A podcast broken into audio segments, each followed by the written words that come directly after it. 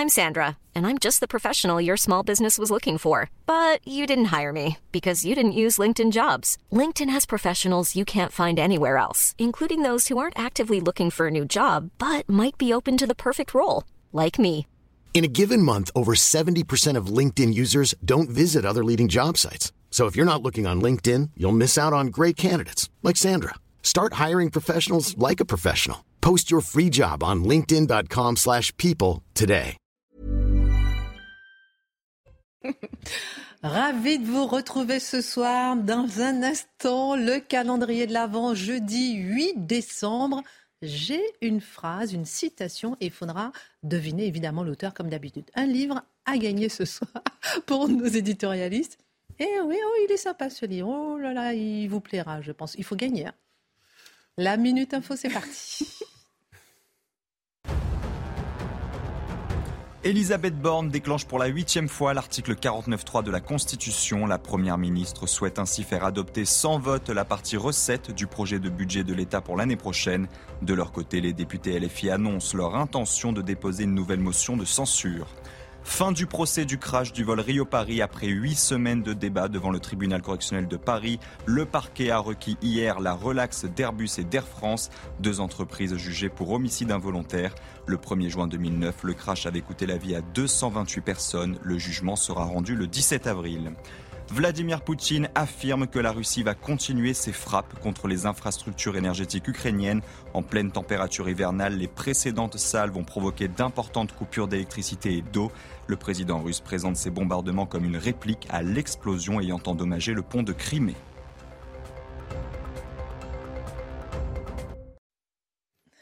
Au, so- au sommaire ce soir, lorsqu'un spectacle organisé spécialement pour les bébés met en scène des drag queens, certains se plaignent. Lorsque Sciences Po écarte un professeur de danse de tango qui refuse d'accepter deux femmes ensemble ou deux hommes ensemble, certains se plaignent.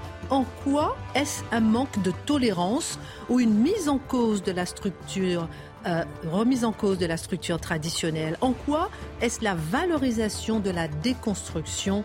L'édito de Mathieu Boccoté. Après ses nombreux voyages à l'étranger, Emmanuel Macron a participé aujourd'hui dans la Vienne à un conseil national de la refondation consacré à la santé. Trois CNR en une semaine. Les sénateurs ont voté la coupe de crédit pour les CNR pour cause d'inutilité. En quoi ces initiatives pour réformer autrement sont-elles efficaces En quoi est-ce un réel outil démocratique ou un outil pour se moquer de la démocratie L'édito de Guillaume Bigot. Où en est-on du déclin de notre langue française Où en est-on du déclin de l'orthographe en France L'éducation nationale constate elle-même son effondrement après celui des mathématiques. Une étude publiée par le ministère démontre à quel point le niveau du français s'écroule. Comment l'expliquer? En quoi est-ce grave Quelles conséquences pour la société Le décryptage de Charlotte Dornelas. Mais quelle est l'histoire du français? Alors que la France naît vraiment grâce à sa langue, le français.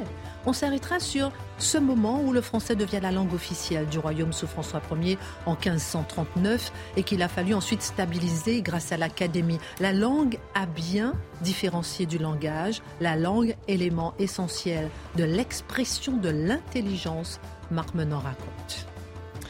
Et puis Volodymyr Zelensky, nommé homme de l'année par le Times une volonté de célébrer.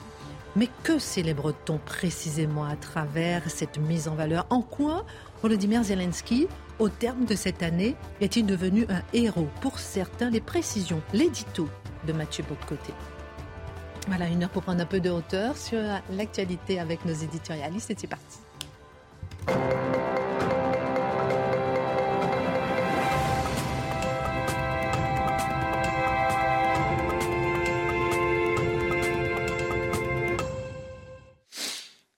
Alors, ce soir, on va commencer. Vous allez bien D'accord, merci. Très bien.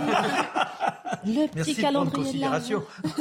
Mais je, je vois que vous allez bien parce que je vous dis pas, avant le générique, il fallait faire euh, silence sur le plateau. C'était du n'importe quoi, n'est-ce pas, Charlotte Ah oui. Les garçons, ils Ah, ils sont intenables. Oh, cafeteuse, cafeteuse. Intenable. Alors, ma, ma, ma question. Vous, de- vous devez donc deviner l'auteur de cette citation pour remporter un livre que je vais vous offrir et une petite bougie tous les jours pour éclairer vos neurones. C'est François Pour Mitterrand. non prévoir, pour prévoir les Non. de courant. Non, c'est pas François Mitterrand. Quand les hommes ne peuvent changer les mots, non, les choses, ils changent les mots. Quand les hommes ne peuvent changer les Ça choses. pourrait être George Orwell, mais c'est pas George. Orwell. Non. On dit- Vous savez ou pas? C'est contemporain, ça c'est 20e siècle, ouais, parce que Alors, un indice, un indice. François Hollande. Remettez encore la citation.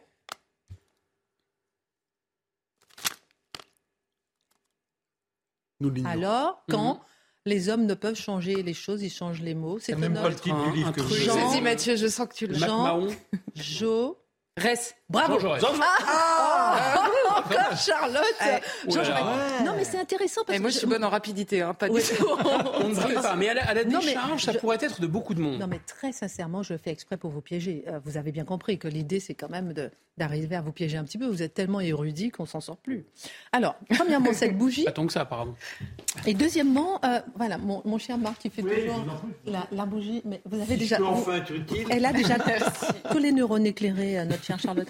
Mais et ce livre que j'aimerais vous offrir, Charlotte, ça change un petit peu euh, par rapport. C'est euh, comment il s'appelle? Donc Loulou et Yves, c'est sur euh, Loulou de la Falaise et Yves Saint-Laurent chez euh, Séguier. Alors c'est un univers de la mode qui est décrit avec beaucoup de vérité, un ton libre, avec beaucoup de comment dirais-je, le théâtre de rivalité, de jalousie, enfin un ton très particulier. Voilà, je vous l'offre pour changer un peu. Je pense que ça va vous euh, déconnecter un petit peu après vos éditos poignants euh, jour après jour. Merci Charlotte. Pour l'instant, je rappelle qu'elle a 4 points. Oh, arrêtez. Allez. Quelle humiliation. C'est humiliant. Ah oui. Ah bah oui. Mais non, je vous aime, vous aurez tous des cadeaux. Ce n'est pas d'hier que certains hommes aiment se déguiser en femmes, monter sur scène et en faire un spectacle, ce qu'on appelait et ce qu'on appelle encore les drag queens, qui ont longtemps représenté un genre particulier du monde du cabaret, du musical, mon cher euh, euh, Mathieu. Mais les drag queens semblent vouloir changer de rôle et s'investir certains en tout cas, dans une mission pédagogique auprès des enfants, comme on le verra à Bordeaux euh, ce dimanche, avec l'organisation de spectacles pour des bébés de 0 à 3 ans. Plusieurs s'en inquiètent. Que se passe-t-il exactement, Mathieu? Quel étrange phénomène avons-nous devant nous? Alors, pour bien comprendre le phénomène qui est devant nous et de quelle manière on nous demande d'y penser, de quelle manière on n'a pas le droit d'y penser, je vais vous lire, sans faire référence exactement à la chaîne, comment, comment l'événement est présenté sur une chaîne d'information pro-gouvernementale. Je cite. Des sites d'extrême droite, ça commence tout de suite, dénoncent la tenue dimanche à Bordeaux d'un atelier artistique pour enfants de 0 à 3 ans en présence d'une drag queen. L'organisatrice de l'événement, victime de menaces en ligne, euh, explique-t-elle, elle nous répond Il n'y a pas de quoi en faire tout un plat. L'organisatrice du cabaret Baby Party ne comprend pas la polémique suscitée par l'événement prévu ce dimanche à Bordeaux. L'atelier artistique destiné à des enfants jusqu'à 3 ans mêle des jeux et des petits spectacles, parmi lesquels figure la performance d'une drag queen. Ça, c'est comme ça que la nouvelle est présentée sur des sites tout à fait recommandés officiellement. Alors, tous les éléments sont là pour nous expliquer ce qu'on doit en penser. C'est d'abord l'extrême droite qui critique. Extrême droite, méchant, pas fin, bouh. Euh, deuxièmement, c'est alimente la haine anti-LGBT. Si vous critiquez le spectacle et cette idée, vous êtes dans la haine anti-LGBT. Et troisièmement, il faut bien savoir que ce sont des salauds qui critiquent parce qu'il y aurait même des menaces de mort. Donc tout est rassemblé pour nous expliquer, vous avez compris ce qu'il faut penser de cet événement, il faut l'applaudir ou faire partie des salauds. Reprenons néanmoins, parce que c'est intéressant de voir une fois cette mise en scène présentée, de quoi parlons-nous? D'un spectacle de drag queen devant donc des enfants de 0 à 3 ans sur le mode ludique et pédagogique apparemment et sur le mode festif et créatif. On se dira mais qu'est-ce que c'est que ça? D'où ça sort exactement? Il faut traverser l'Atlantique vers l'Amérique du Nord pour voir qu'on est devant un phénomène qui est très présent depuis quelques années et qui traverse encore une fois l'Atlantique comme d'habitude.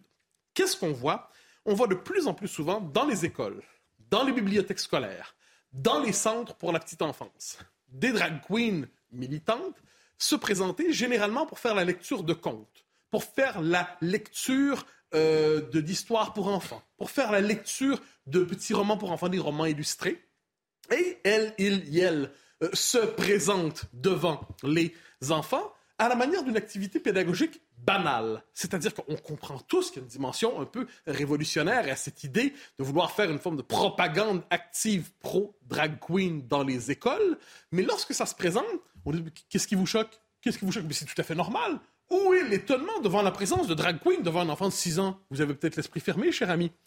Et là, ce qu'on voit, c'est de plus en plus de parents sont présentés par les médias du régime comme des parents d'extrême droite, toujours, toujours, toujours.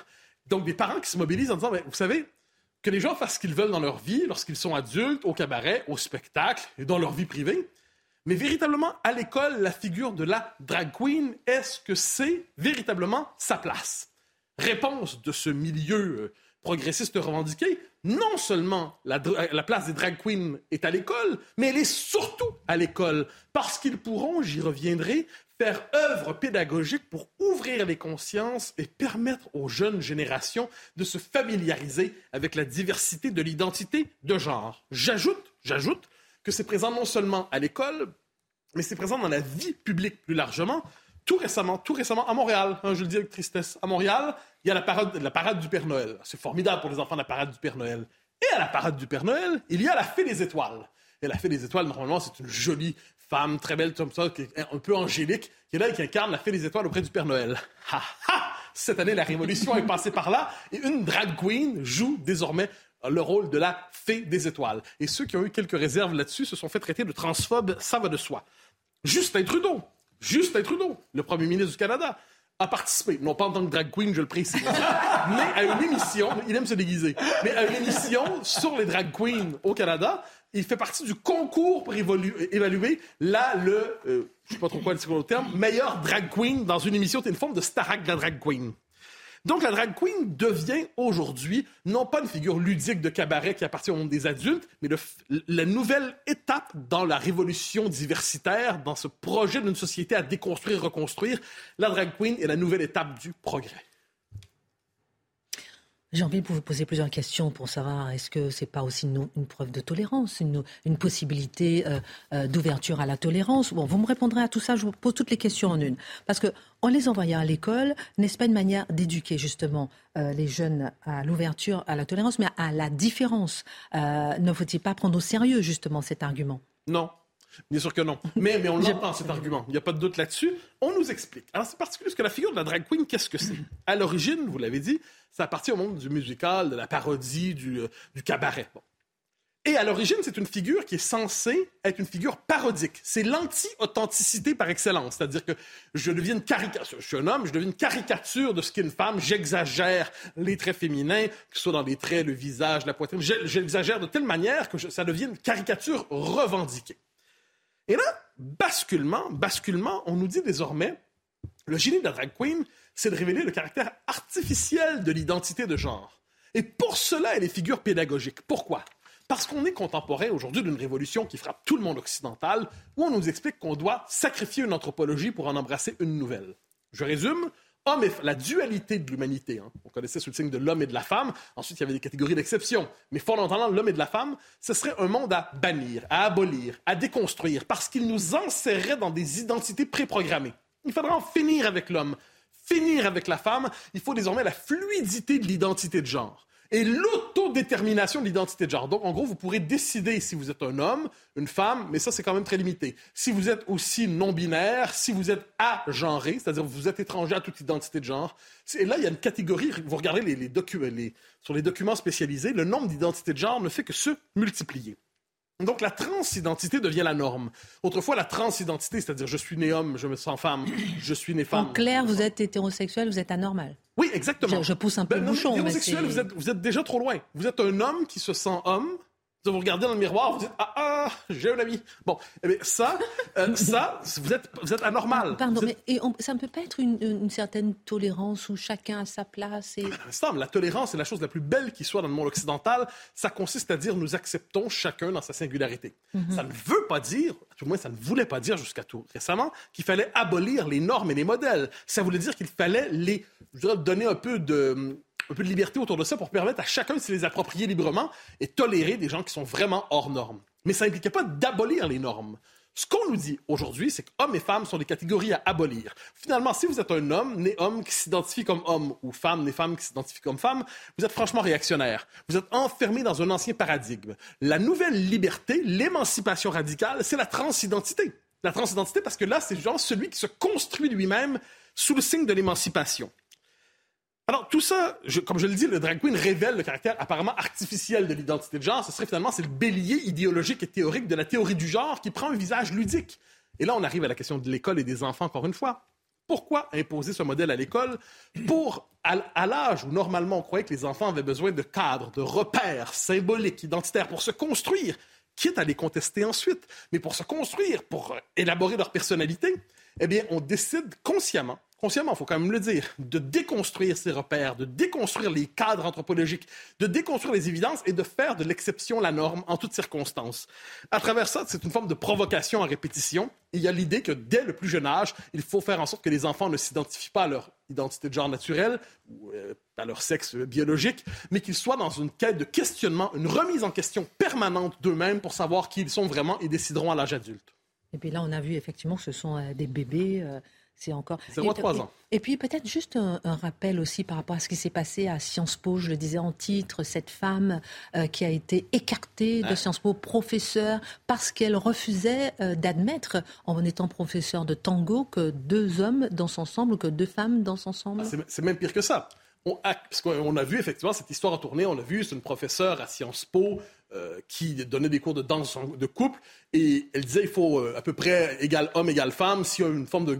Si c'est débalancé dans le cours, il y aura un peu plus de femmes qui prendront le rôle des hommes, mais globalement, Sciences Po dit homme et femme, c'est discriminatoire comme concept. Donc, vous voyez, aujourd'hui, la discrimination, ça ne consiste pas à discriminer, c'est quoi?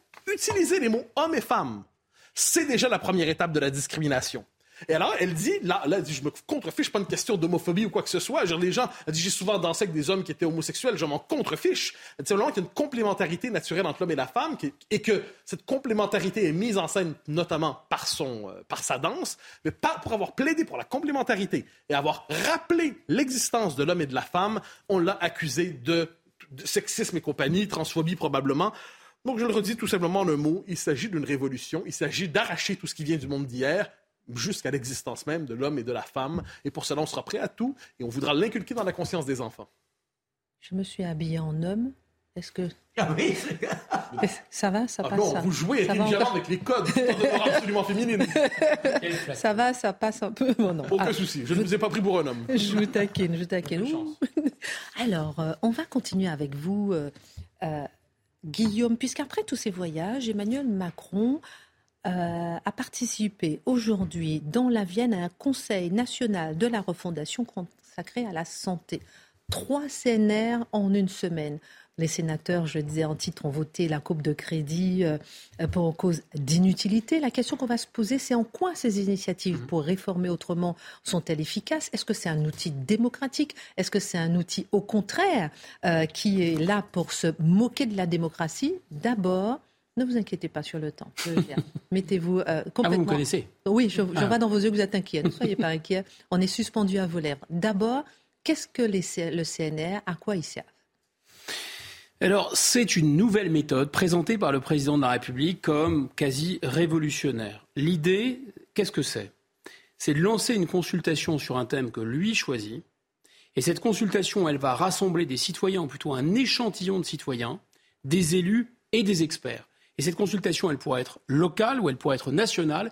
Et au bout d'un certain temps, ils vont rendre leur copie avec éventuellement des propositions au président de la République qui va arbitrer. En fait, c'est un acronyme, comme on dit, hein, CNR, qui fait allusion, un clin d'œil de l'histoire, au Conseil national de la résistance, présidé par Jean Moulin. Le général de Gaulle avait voulu que Jean Moulin réunisse tous les partis politiques. On était en pleine guerre, il n'y avait pas de Parlement. Et c'est parce qu'il n'y avait pas de Parlement, évidemment, qu'il y avait un CNR. Là, les partis n'ont pas voulu, au mois de septembre, travailler avec Emmanuel Macron. Et même, d'ailleurs, il faut dire, euh, même le Modem, qui est son allié.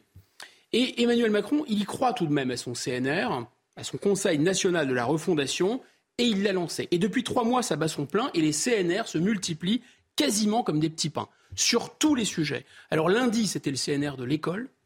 Aujourd'hui, c'est le CNR de la santé, vous en avez parlé. Samedi, samedi, il y aura Matignon, un CNR sur la jeunesse. Et lundi, c'est reparti, il y aura un point d'étape sur l'ensemble des CNR à l'Élysée cette fois-ci. Et je pense qu'il était vraiment temps d'en parler, enfin d'en reparler, parce qu'on avait déjà parlé dans cette émission, d'en reparler, parce que ça passe sous les radars. Et par exemple, sur l'éducation, il y a un établissement scolaire sur cinq en France, à l'heure où on parle, qui est en mode, entre guillemets, CNR. Donc c'est une espèce de révolution à bas bruit sous les radars. Alors d'où vient cette idée? L'idée de l'étranger d'une certaine façon, c'est-à-dire euh, Tony Blair avait lancé un peu ce concept, ça fait bien dix ans que les Danois co-designent leur politique publique et c'est Ségolène Royal qui a importé cette mode qui est une sorte de démocratie Tupperware, c'est-à-dire qu'on prend des citoyens comme ça, on les réunit, on leur demande quelle politique ils veulent finalement. Donc ça vient de l'étranger. Mais je pense qu'il faut vraiment creuser et comprendre les racines conceptuelles de cette histoire de CNR, de cette méthodologie. En fait, il faut comprendre deux choses. C'est d'abord une transposition d'une méthode de l'entreprise vers la politique. C'est le premier point. Deuxième point, c'est profondément, vous allez le voir, manipulatoire. D'abord, ça vient du marketing. En fait, cette méthode consistant à réunir des échantillons de citoyens, c'est rien d'autre que des panels de consommateurs. Vous lancez un yaourt, vous réunissez des panels de consommateurs, vous voulez un peu plus de sucre, euh, la couleur vous convient, comment euh, le slogan publicitaire, est-ce qu'il est bon, est-ce qu'il n'est pas bon? Et finalement, le problème des marketeurs, c'est le même problème que les politiques qui veulent importer cette technique, c'est le problème de la fiabilité et de la représentativité de l'échantillon. Et là, les citoyens, ils sont soit tirés au sort, soit volontaires, soit en général les deux. Mais on voit bien qu'il y a une idée de manipulation. Deuxièmement, c'est, ça vient, ça une autre source, une autre origine intellectuelle, c'est l'application au management des découvertes de Freud. Freud, avec la psychanalyse, a découvert ce qu'il appelait lui-même le cure talk en anglais. Cure talk, ça veut dire que c'est la parole qui apaise, la parole qui soigne. Et en fait, le psychanalyste n'est pas nécessairement obligé d'écouter ce que vous dites. On parle, les psychanalystes parlent d'attention flottante. Mais les gens s'épanchent, parlent, et le fait qu'ils parlent, ils vont mieux. Et donc, il y a eu une méthode, euh, il y a eu cette, cette, intuition qui a été vérifiée sur le terrain en entreprise dans les années 20.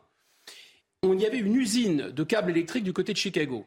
Et la personne qui a étudié ça a vu deux ateliers. Un atelier de femmes qui, les deux ateliers de femmes se plaignaient des conditions de travail. Dans un atelier, ils ont amélioré les conditions de travail, la luminosité, les pauses. Et dans l'autre atelier, ils n'ont rien amélioré, mais ils ont écouté les femmes qui pouvaient parler. Eh bien, l'effet Hawthorne, ça s'appelle comme ça, Hawthorne, du nom de, de, de l'usine, l'effet Hawthorne, c'est que finalement, il vaut mieux laisser parler les gens plutôt que d'améliorer objectivement leurs conditions. Donc on voit que c'est profondément malsain, en fait.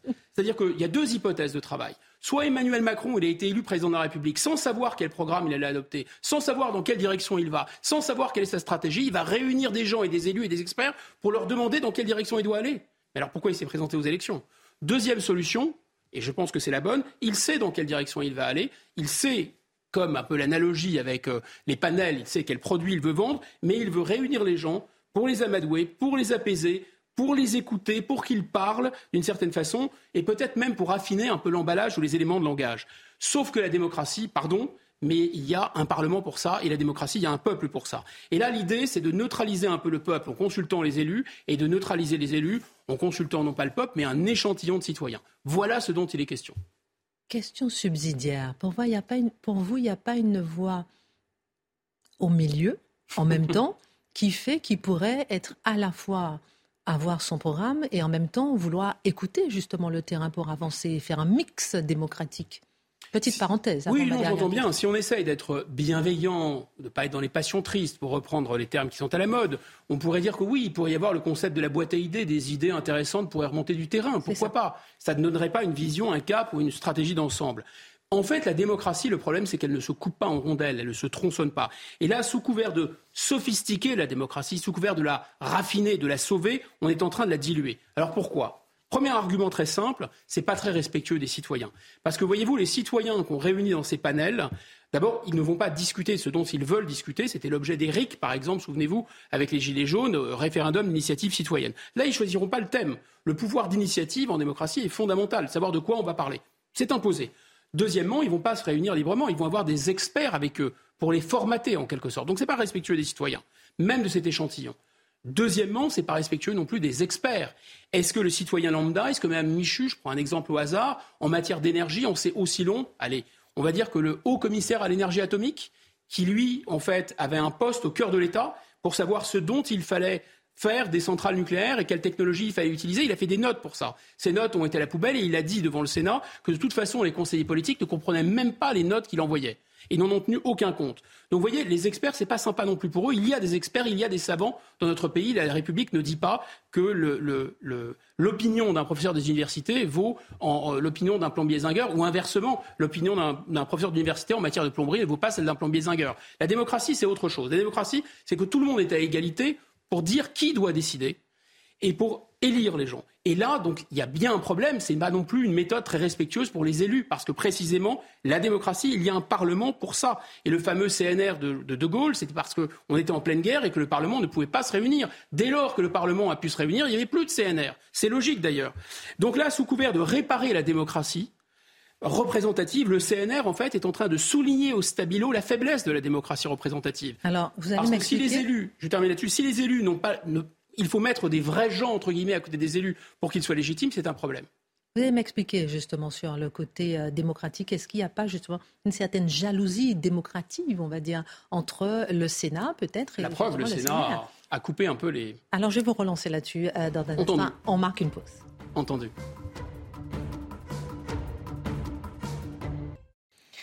Dans un instant, le mini-JT, mais juste avant, je vous préviens qu'on aura un mini-débat comme d'habitude sur un sujet d'actualité, c'est le quartier de Fréjus. Un des quartiers de Fréjus qui a été privé de subventions après les débordements suite au match Maroc-Espagne. Il y a eu des tirs de mortier, des jets de pierre. Et je vais vous demander, est-ce que ce sont des solutions qui sont cherchées sur le terrain? Est-ce que c'est une façon de, de faire face justement au manque de la force de l'État euh, et, est-ce que ces solutions sont viables pour la population locale? On en parle dans un instant. Tout de suite, la minute info. Les préservatifs seront gratuits pour les 18-25 ans en pharmacie dès le 1er janvier. Une annonce d'Emmanuel Macron lors d'un déplacement dans la Vienne. Le chef de l'État participe à un conseil national de la refondation consacré à la santé des jeunes. C'est une petite révolution de prévention, annonce le président. Deux nouveaux vaccins contre le Covid-19 autorisés en rappel par la Haute Autorité de Santé. Il s'agit de deux vaccins fabriqués par Sanofi et Novavax. Jusqu'alors, seuls des vaccins à ARN adaptés aux variants Omicron étaient utilisés en rappel pour la campagne vaccinale de cet automne. Enfin, la Croatie fera son entrée dans l'espace Schengen en janvier prochain. Les États membres ont approuvé son adhésion mais rejeté celle de la Roumanie et de la Bulgarie. Avec ce feu vert unanime des ministres de l'Intérieur réunis à Bruxelles, la Croatie devient le 27e membre de l'espace Schengen, une zone au sein de laquelle plus de 400 millions de personnes peuvent voyager librement. Je reviens avec vous, euh, Guillaume Bégaud. Vous étiez en train de nous expliquer le Conseil national de Fondation CNR mhm. de Emmanuel Macron, aujourd'hui consacré à la santé. Vous étiez en train de nous expliquer à quel point il y a une certaine euh, antidémocratie dans cette volonté de démocratie. Et je vous demandais, est-ce qu'il n'y a pas une certaine jalousie démocratique lorsqu'on voit que le Sénat n'a pas voté euh, des, de financement, des crédits pour les CNR en se disant que c'est inutile? Bah, ils se sentent effectivement dépossédés et ils ont totalement raison. Mais je pense qu'il y a quelque chose qu'on n'a peut-être pas aperçu dans ce mécanisme de, euh, de CNR, c'est que ça va sophistiquer le processus de décision démocratique. Finalement, c'est assez simple la démocratie.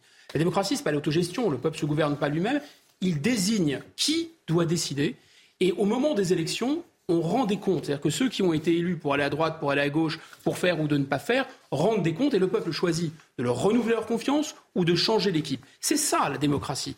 Et là, finalement, qu'est-ce qui se passe? Il se passe que vous votez pour des gens mais ils vont être dépossédés, ils vont être mélangés avec des experts, mélangés avec des échantillons de vrais gens, entre guillemets, je déteste cette expression, et finalement, ils ne pourront plus vraiment décider, ils ont eu le mandat pour décider, le pouvoir pour décider, et ils ne pourront plus décider. Donc le paradoxe, c'est qu'effectivement, bizarrement, c'est fait pour sophistiquer la démocratie, mais il y a une dilution de responsabilité, il y a un problème, en quelque sorte, de traçabilité démocratique. La démocratie nécessite une lisibilité. Là, sous couvert, c'est ce qu'on appelle la gouvernance, c'est-à-dire qu'il faut sophistiquer les processus de décision volontairement. On dit aux gens, c'est complexe, mais ce n'est pas complexe du tout. On ajoute sans arrêt des couches de complexité et on touille et on mélange pour que les gens n'y comprennent plus rien et ne retrouvent plus leur petit démocratique en quelque sorte. Donc moi je dis que s'il y a besoin de consulter le peuple, c'est très simple.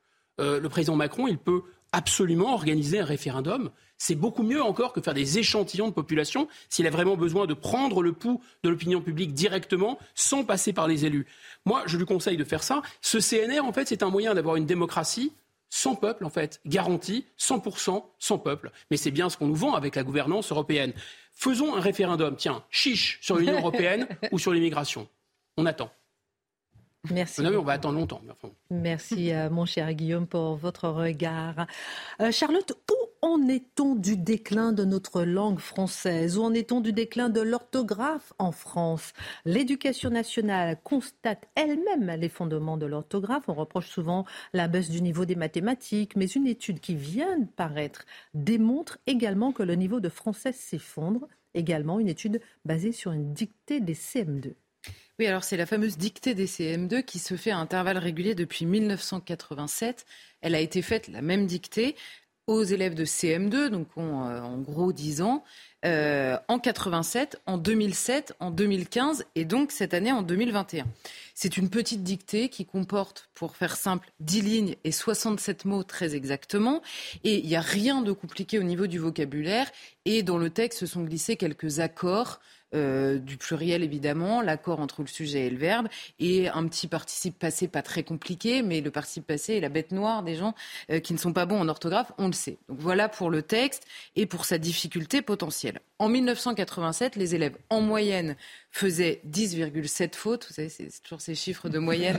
Ils avaient mis la moitié du S au pluriel. le 0,7. Ah, Donc, donc on avait, voilà, on avait 10,7 fautes. Aujourd'hui, c'est 19,4 fautes en moyenne, en moyenne sur ce texte-là. Et alors, quand on rentre dans le détail, c'est encore plus inquiétant entre guillemets. On a à peu près 13% des élèves qui faisaient moins de deux erreurs en 1987. Aujourd'hui, c'est 1,9 élèves, donc quasiment deux élèves seulement, qui sont capables de faire moins de deux erreurs. Et de l'autre côté de, de, de l'échiquier, si on peut dire, la part des élèves faisant plus de 25 erreurs dans ce petit texte a été multipliée par 4. On a aujourd'hui en CM2 27,5% des élèves, plus d'un quart, qui font plus de 25 fautes sur ce petit texte de 67 mots. Donc, Euh, 67 mots, c'est trois lignes. hein. Alors, je vais, ah oui, oui, non, c'est très, très court. hein. Je vais vous donner des exemples très concrets. On a la moitié des élèves aujourd'hui qui savent écrire en CM2, peut-être et aussitôt. Les deux verbes, les deux adverbes, peut-être et aussitôt. La moitié seulement des élèves sont capables de les écrire. L'accord du verbe tombait. C'est le début du texte. Le soir tombait. On a 87% des élèves qui le maîtrisaient en 1987. Aujourd'hui, c'est 57% seulement des élèves qui sont capables d'accorder tomber avec le soir. C'est quand même compliqué. Et nous les verrons. euh, non, alors ils ne sont pas encore arrivés. Les, enfants dont on parle dans le texte. Alors là, on n'a plus que 36% des élèves qui sont capables de, euh, de mettre euh, rentrer, pardon, pas arriver au pluriel, donc de l'accorder avec le nombre d'enfants, c'est-à-dire 4 dans le texte. Donc c'est pour vous donner une idée précise des erreurs qui sont faites. Et alors, euh, évidemment, cerise sur le gâteau, si je puis dire, en 1987, on nous précise qu'il existait un petit nombre d'erreurs. Donc tous les élèves faisaient les mêmes erreurs, c'est-à-dire l'accord du participe passé, c'est-à-dire des erreurs très euh, que les, les, les instituteurs, pardon, ou institutrices connaissent par cœur. Et là, aujourd'hui, évidemment, le nombre d'erreurs s'est multiplié. C'est un détail important parce qu'il y a des erreurs, on n'imaginait même pas qu'elles étaient possibles, des erreurs de phonétique, des erreurs de, de, de, de basiques, d'élèves qui n'ont jamais vu le mot, en fait, qu'ils ont à écrire. C'est ça euh, qu'on constate. Alors l'étude note un bémol que je vais euh, par, euh, par honnêteté préciser. Il nous précise que la chute se poursuit, donc euh, le, le- le niveau baisse, le nombre de fautes augmente, mais moins violemment qu'avant. C'est-à-dire qu'il y a eu une chute libre pendant quelques années, maintenant c'est une chute un peu plus maîtrisée. Alors il y a deux solutions. Soit on se dit, bon, arrive un moment où il n'y a plus de fautes à faire, donc euh, c'est sûr que c'est plus compliqué de, de- de- d'en créer. Bon, très bien. Et alors on note une petite amélioration dans, euh, dans le détail de cette étude. Depuis 2015, il y a certains accords de verbes sur lesquels il y a moins d'erreurs en 2021 qu'en 2015. Je le précise vraiment par honnêteté, parce que globalement, il y a plus de fautes. Donc, on, verra sur la tendance si les élèves ne savent pas écrire aussitôt, mais savent accorder les verbes. Je trouverais ça étonnant. Mais bon, je le note malgré tout. Voilà. Alors, comment expliquer une telle chute de niveau dans l'orthographe? Euh, Les ra- raisons, à mon avis, sont nécessairement multiples. Eh Oui, elles sont forcément multiples. Il y a d'abord des habitudes collectives et un changement de rapport même à la langue française dans la société tout entière, dans nos habitudes. Il y a infiniment moins de lecture de, manière générale dans la population. Donc moins vous lisez, moins vous savez écrire les mots que vous n'avez pas lus hein, par la force des choses.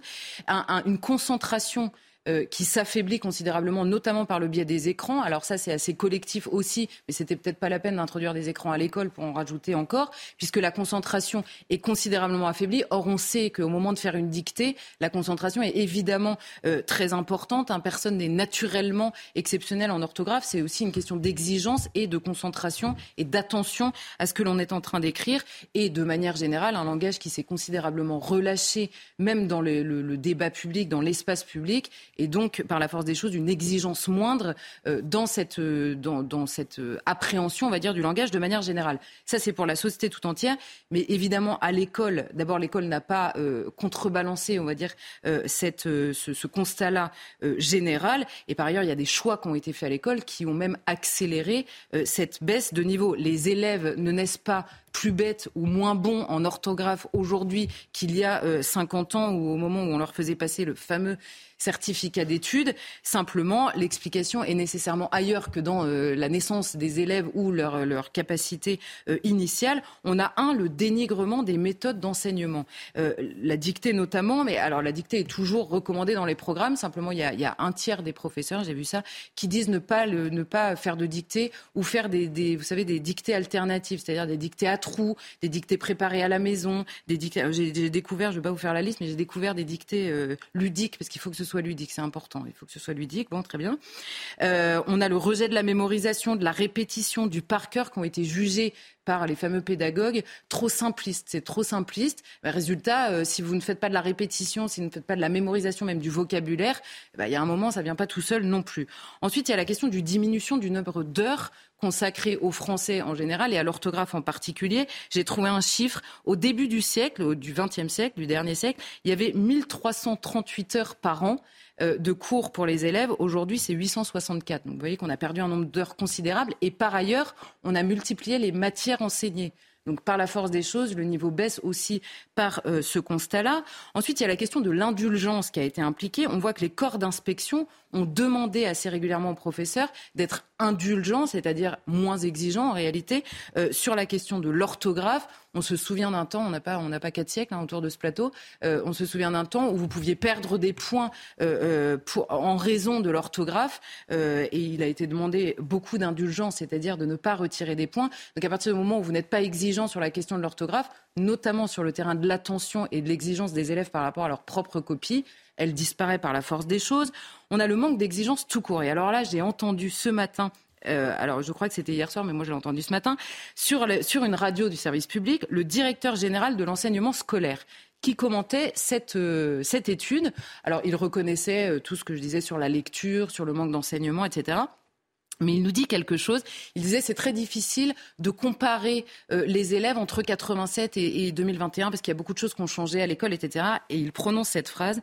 Il y a 35 ans, il y avait 33% des élèves dits en retard. Alors en retard pour l'éducation nationale, c'est un élève qui a euh, au moins redoublé une fois. Donc il y avait 33% des élèves dits en retard.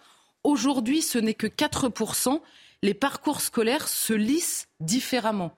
Alors je ne sais pas s'il a conscience de ce que veut dire cette phrase, mais c'est encore pire. C'est-à-dire qu'on vous explique concrètement, il y a moins d'élèves en retard, c'est-à-dire moins d'élèves qui redoublent, malgré une baisse globale du niveau c'est donc que le niveau, et surtout le niveau d'exigence, s'est effondré. C'est absolument effondré devant euh, le, le, niveau même des élèves. Parce qu'il y a un moment où écrire un mot euh, correctement, c'est pas une question d'opinion, c'est pas une question d'étiquette politique. Il est écrit correctement ou non. Si donc moins d'élèves redoublent, et ça a été évidemment voulu, vous savez, on a voulu supprimer les notes pour ne pas avoir euh, justement ces différences de niveau, supprimer le redoublement pour que les élèves, ne se sentent pas discriminés. Résultat, non seulement le niveau a baissé, mais en plus les élèves en retard sont beaucoup plus en retard aujourd'hui qu'ils ne l'étaient il y a quelques années. Ensuite, il y a l'accusation, la, la, partie idéologique euh, en particulier sur la langue française et sur l'orthographe, qui est jugée avec l'accusation d'élitisme qui pèse en permanence euh, sur la langue française et sur l'orthographe en particulier, avec nombre d'intellectuels et de linguistes qui ont demandé euh, en permanence des réformes de simplification de la langue française. Réforme, il y en a une en 2016 hein, qui a simplifié beaucoup de mots de la langue française, notamment dans les, dans les, pardon, dans les manuels scolaires. Donc ça a déjà été fait. Et enfin, la question des professeurs, parce qu'évidemment, vous voyez, 87, c'est déjà il y a quelques années. Nous avons des professeurs qui sont eux-mêmes euh, issus de ça et il est difficile d'enseigner ce qu'on ne maîtrise pas. Or, vous voyez que dans tous les rapports de jury au concours de recrutement des professeurs des écoles, cette question de l'orthographe, de la grammaire, de la maîtrise de la syntaxe mm-hmm. est systématiquement pointée avec une forme d'alerte euh, réelle sur la maîtrise de la langue. Bah, vous cumulez tout ça, euh, vous avez des élèves qui font 19 fautes. Donc recul de l'exigence, recul de l'autorité. Mais est-ce que c'est si grave que cela? Finalement Et quelles sont les conséquences d'une telle chute de niveau?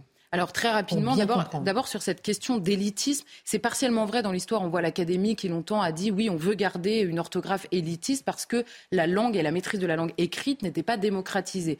Donc c'est partiellement vrai dans l'histoire, mais on ne parle plus de ça, que les choses soient claires. On ne parle plus des mille et une façons d'accorder un participe passé. On parle de différencier le participe passé de l'infinitif. On ne parle pas de, savoir orthographier des mots imprononçables, euh, comme il existe parfois dans la langue française.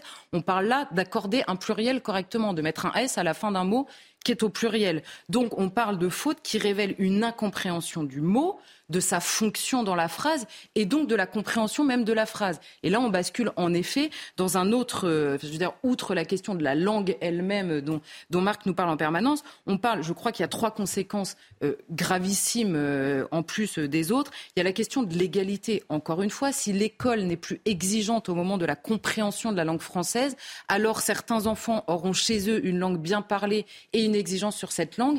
Mais il y a des enfants dans ce pays où d'abord on parle parfois un mauvais français ou carrément pas français du tout. Et alors là, bon courage à eux pour s'en sortir si l'école n'est pas exigeante euh, pour compenser ça. Et ces enfants-là n'ont pas besoin d'arrêter de redoubler, mais simplement de travailler plus. Il faut oser le dire, il y a des enfants qui ont besoin de travailler plus que les autres pour arriver au même niveau que les autres. Évidemment, là, c'est une révolution. La deuxième question, c'est l'employabilité. Un chiffre. Il y a une étude Ipsos qui a été faite l'année dernière. Là, les fautes d'orthographe, de grammaire ou de conjugaison dans un CV ou une lettre de motivation sont rédhibitoires euh, mot que plus personne ne sait écrire, pour 83% des recruteurs. Donc au moment d'être embauché, donc vous pouvez arrêter de faire redoubler, vous pouvez arrêter de mettre des notes aujourd'hui. Hein. Eh oui, mhm. vous pouvez arrêter de mettre des notes. Euh, vous pouvez, oui, parce que c'est une très mauvaise image pour l'entreprise. Vous recevez un mail de démarchage d'une entreprise bourrée de fautes d'orthographe, vous vous dites c'est forcément pas l'entreprise. Eh si, ça pourrait être l'entreprise, c'est simplement qu'ils ont embauché des gens qui savaient écrire correctement. Pour les autres, vous les avez pas fait doubler. Ils ont fait toute leur scolarité normale. Ils n'ont jamais été discriminés par rapport aux bons élèves. À la fin, ils trouvent pas de boulot respect. Et la troisième chose, c'est évidemment la question de la violence. Tous les éducateurs vous disent, si vous avez des enfants qui ne maîtrisent pas correctement la langue, qui ne sont pas capables d'exprimer notamment leurs émotions, vous avez des élèves infiniment plus violents. Quand vous ne savez pas dire, vous frappez parce que à la honte de ne pas savoir le dire s'ajoute le fait de ne pas savoir exprimer ce que vous avez dans le cœur, dans la tête et ce que vous pensez de ce qui vous entoure. Euh, je pourrais développer un nombre de conséquences euh, euh, immenses par rapport à ça, mais ça me semble être déjà assez alarmant pour se préoccuper des choses. Et je note qu'il n'y a pas besoin de CNR, etc. Il faut simplement revenir à ce qu'on faisait de bien, en fait. ça ne me paraît pas très compliqué comme réforme. Mais... Très intéressant ce rapport à la violence. Mm. On va continuer avec vous, Marc, sur ce sujet. quelle est l'histoire du français alors que la France naît vraiment grâce à sa langue, grâce au français. On va s'arrêter justement à ce moment où la langue, euh, le, français devient la langue officielle sous François Ier. Il n'y a pas de culture sans langue. Sans langue, il y a une façon de penser globale, une sorte de dictature de comportement pour les uns et les autres. Et puis il y avait des ancrages régionaux. Chaque région avait son idiome que l'on baragouinait plus ou moins. Mais là, c'est pas de la langue, c'est du langage. C'est pour dire, dis donc, on fait ci, on fait ça, prête-moi ta fourche, mais on n'est pas dans la capacité à la réflexion. Et en Italie, il y a quelques intellectuels qui retrouvent des textes des anciens, l'Antiquité, quand les philosophes nous faisaient rayonner. Et alors ils se disent, mais il faut reprendre cette capacité-là. Et entre autres, on a Pétrarque.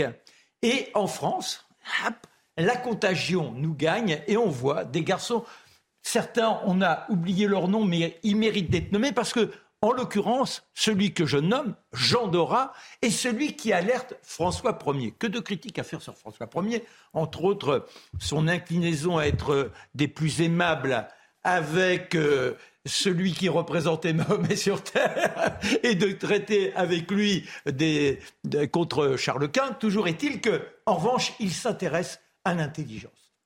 Et il sera soutenu par sa fille Marguerite. Et Dora lui dit, mais oui, c'est indispensable. Et alors Dora, il se retrouve à 7 toutes les semaines à chercher, à forger la langue, à nous permettre toutes les nuances. C'est quelque chose qui les détermine. Alors, vous avez donc Dora, vous avez Pierre de Ronsard, vous avez Joachim du Bellay, et Étienne Jodel. C'est important de retenir Jodel, même si c'est le moins connu, puis je ne vous donne pas les autres. Ils sont sept au total. Et là, c'est à l'identique de ceux qui déjà, trois siècles avant Jésus-Christ, à Alexandrie, avaient créé comme ça une sorte de comité de l'enchantement. Et il s'était appelé la Pléiade. Pourquoi la Pléiade? Parce que mhm. dans la constellation du taureau, il y a un amas. Alors il se considérait comme cet amas rayonnant, donc la Pléiade. Et là, nos gaillards, eux, dans un premier temps, ils se disent, nous serons la brigade, la brigade de la langue. Et puis ils se disent, mais dans le fond, c'est mieux encore de prendre la Pléiade. Ils, se convoquent dans un cabaret. C'est joyeux tout ça. C'est pas une punition ce que nous disait tout à l'heure notre Charlotte. C'est-à-dire qu'on a le coup le goût de porter l'intelligence. Et comment la porter si on ne peut pas la décrypter? Cette capacité à raisonner sans les mots, on n'est rien, et toutes les subtilités. Alors, il se retrouve au cabaret de la pomme de pain. C'est juste à côté de Notre-Dame. Et là, on festoie et on se laisse aller au dithyrambe. Et les découvertes des néologismes, également les mots restaurés, ceux qui étaient tombés en désuétude, hop, on les fait flamber. Le temps d'une envolée. C'est magnifique. Et ils sont tellement dans cet enchantement que on en est, au-delà de la poésie, à chercher à composer une tragédie ou une comédie. Alors, c'est là qu'on retrouve notre Étienne Jodel. Jodel, il crée Cléopâtre captive. Ça, c'est la tragédie. Et peu de temps après, il crée Le Gène. Ça, c'est la comédie. Et c'est tellement d'une force incroyable qu'ils décident, comme ce sont de joyeux lurons, des gens qui ont cet appétit de l'effervescence de l'esprit, d'aller à Arcueil, où, dans une sorte de célébration païenne, on dresse un hôtel et là on s'interpelle en faisant flamber le verbe. Et on va plus loin. Sur le chemin, il y a un bouc qui traîne. Alors on prend le bouc, on le dresse sur l'hôtel. Ceux qui seront en train de chercher à les critiquer diront qu'ils ont sacrifié le bouc, que nini. Ils se sont simplement prosternés devant le bouc, mais on veut les décrédibiliser en mettant ça en avance. Vous allez dire, mais on oubliait François Ier. Non, non, non. François Ier, donc, il les a écoutés. Et en 1539, il y a cet édit de Villers-Cotterêts qui institue la langue, pas le langage, la langue française, que l'on puisse s'unir tous grâce au verbe. Sans le verbe, on n'est rien. C'est ça qu'il faut se mettre bon sang de bon sang dans le crâne. Émerveillons-nous, arrêtons ce saccage immonde qui nous rend plus que crétins, qui nous rappelle, qui nous ramène à nos bas instincts. Eh bien oui, c'est là la violence. Alors, on se passe le flambeau et il y a le secrétaire de Louis XIII, Valentin Conrad, qui, avec quelques copains, poursuit comme ça les échanges de poésie. Et Richelieu, ayant vent de la chose, lui demande de créer l'Académie française. Et dans un des articles de l'Académie française, je terminerai là-dessus, une langue, c'est la clarté, l'élégance, qu'on accorde sous le principe du latin, mais en permettant de ne pas accentuer la différence entre l'écrit et l'oral, qu'il y ait cette harmonie, qu'il y ait cette symphonie. Et l'apogée, c'est Corneille, c'est Molière, c'est Racine. Voilà, allez, réveillons-nous, ayons le goût des mots, soyons goulus. Bravo. Bien dit. Bravo, non, mais très très bien dit. Vraiment, vive la langue française. Mais oui, sinon on n'est rien. Et vive l'abruti. Respectons les enfants. Respectons-les. Donnons-leur ça. Et eh oui. Merci, euh, mon cher Marc. Avant de passer à la dernière partie avec vous, on parlera de Zelensky à la une du Time. Euh, j'ai envie de vous entendre sur un sujet. Qu'est-ce qu'il y a? Alors, avant ça, j'ai oublié de dire quelque chose. nous faisons une nouvelle émission le dimanche à 11h. Vous ne voulez pas en parler? Ah Vous qui les êtes grands destins. Bah, tiens, ah, Les grands destins. Ceux qui tous les dimanches à 11h sur CNews. Marc Menant et moi, le, parce que le temps qui passe, ça va faire une heure. Euh, les grands stars. Et c'est après la matinale week-end du dimanche. Après la matinale week-end avec vous, non pas. Voilà, bah, c'est simplement faire en sorte que nous ayons les éléments pour nous rameuter l'énergie, l'audace, le courage. Alors pour faire très simple, les grands personnages. Pour faire simple, voilà, ce sont les grands personnages qui ont marqué l'histoire. Dimanche prochain 11h, ça sera Christophe Colomb. Ouh, un personnage assez particulier avec ses forces et ses faiblesses, ses interrogations. On en parlera dimanche 11h sur CNews et vous êtes tous les matins, le week-end. Et samedi matin, 8-10 h Jusqu'à, voilà, donc juste après et vous. dimanche matin. On se passe le relais. Et dimanche 18h, bon voilà. Charlotte. Et vous samedi 20h. Ouh, voilà. Non mais j'ai envie de vous entendre sur un sujet, je ne comprends pas. Un quartier de Fréjus privé de subventions après des débordements suite au match Maroc-Espagne. On en avait parlé, des débordements. Ce qui est intéressant, c'est que le président de l'agglomération de communes de Fréjus dans le Var, Frédéric Masquelier, qui est LR, qui a annoncé hier cette, cette suspension de subvention.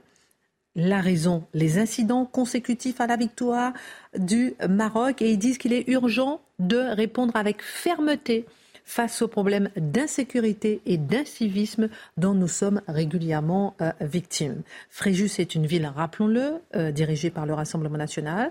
Et je rappelle aussi que ces subventions s'élevaient à un montant total de 69 000 euros, 11 000 euros pour des cours de français et soutien aux femmes. Je ne sais pas si vous allez voir où je veux en venir. Et 20 000 euros pour la création d'une micro-crèche sur le quartier. Question, fallait-il vraiment supprimer ces subventions? Question, est-ce que ça prouve une défaillance de l'État Mathieu?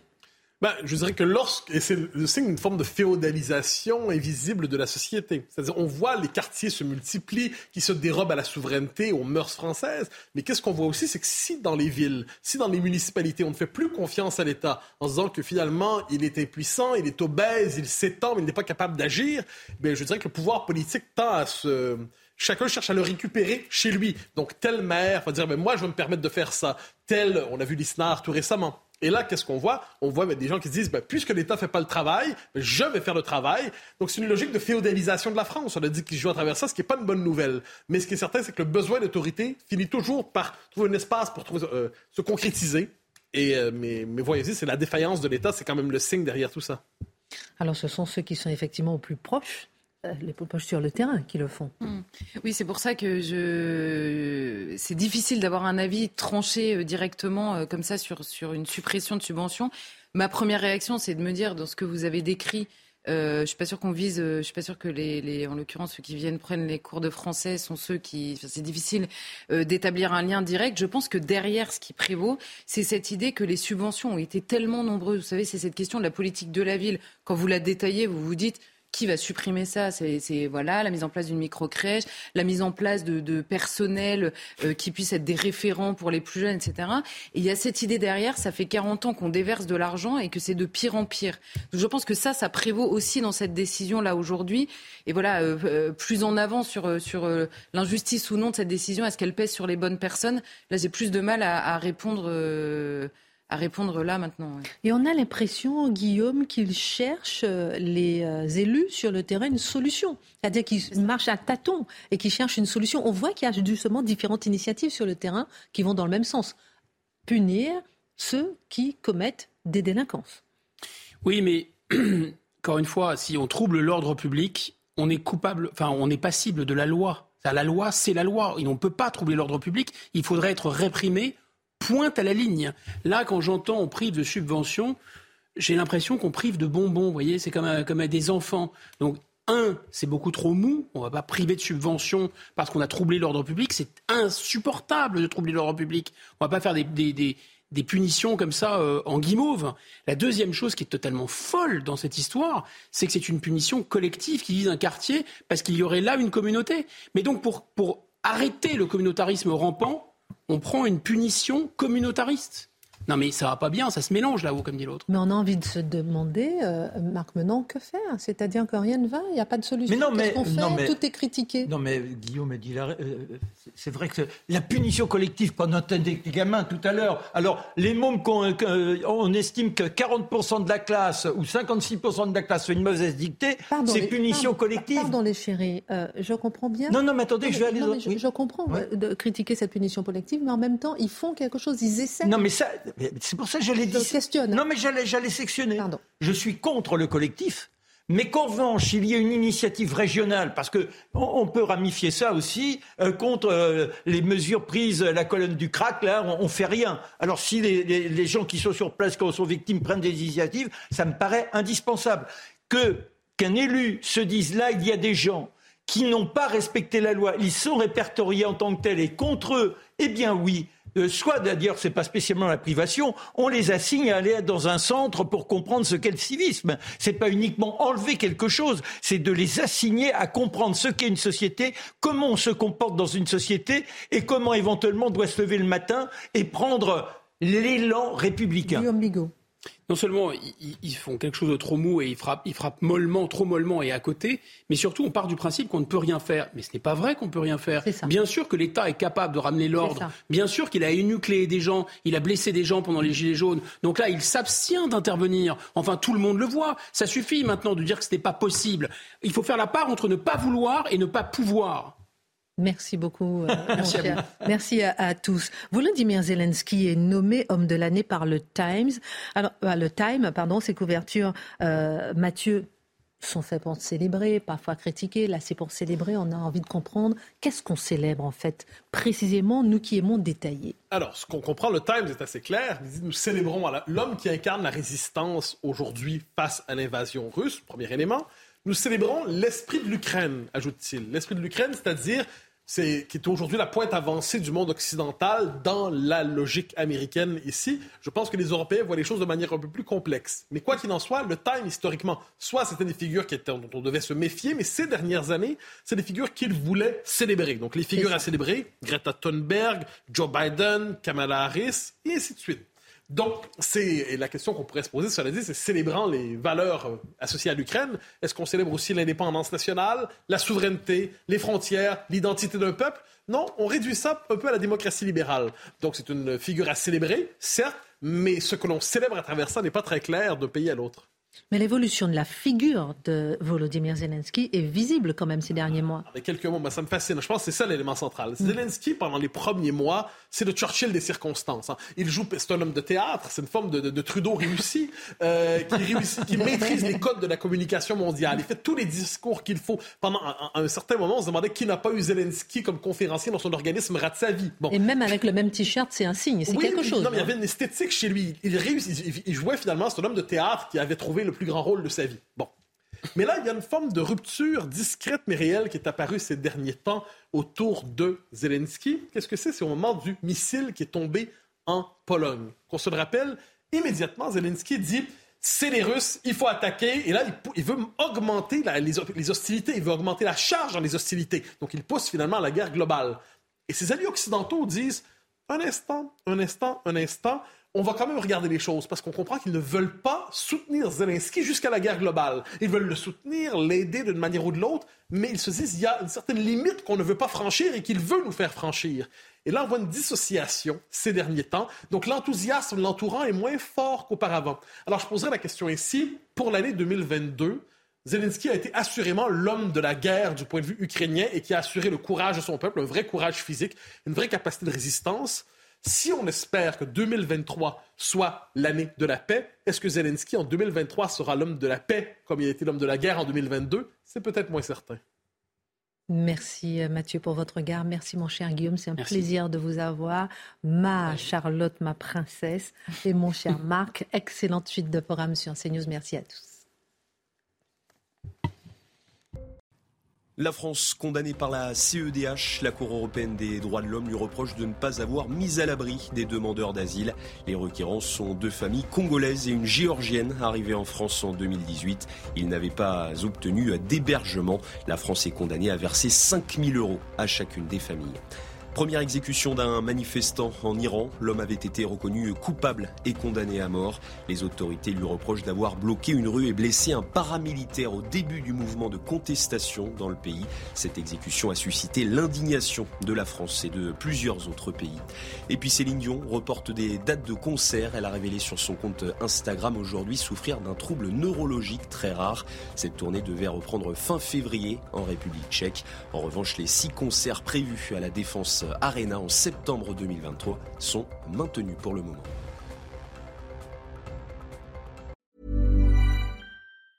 Hey, it's Danny Pellegrino from Everything Iconic. Ready to upgrade your style game without blowing your budget? Check out Quince. They've got all the good stuff, shirts and polos, activewear and fine leather goods, all at 50 to 80% less than other high-end brands. And the best part? They're all about safe, ethical and responsible manufacturing. Get that luxury vibe without the luxury price tag. Hit up quince.com slash upgrade for free shipping and 365 day returns on your next order. That's quince.com slash upgrade.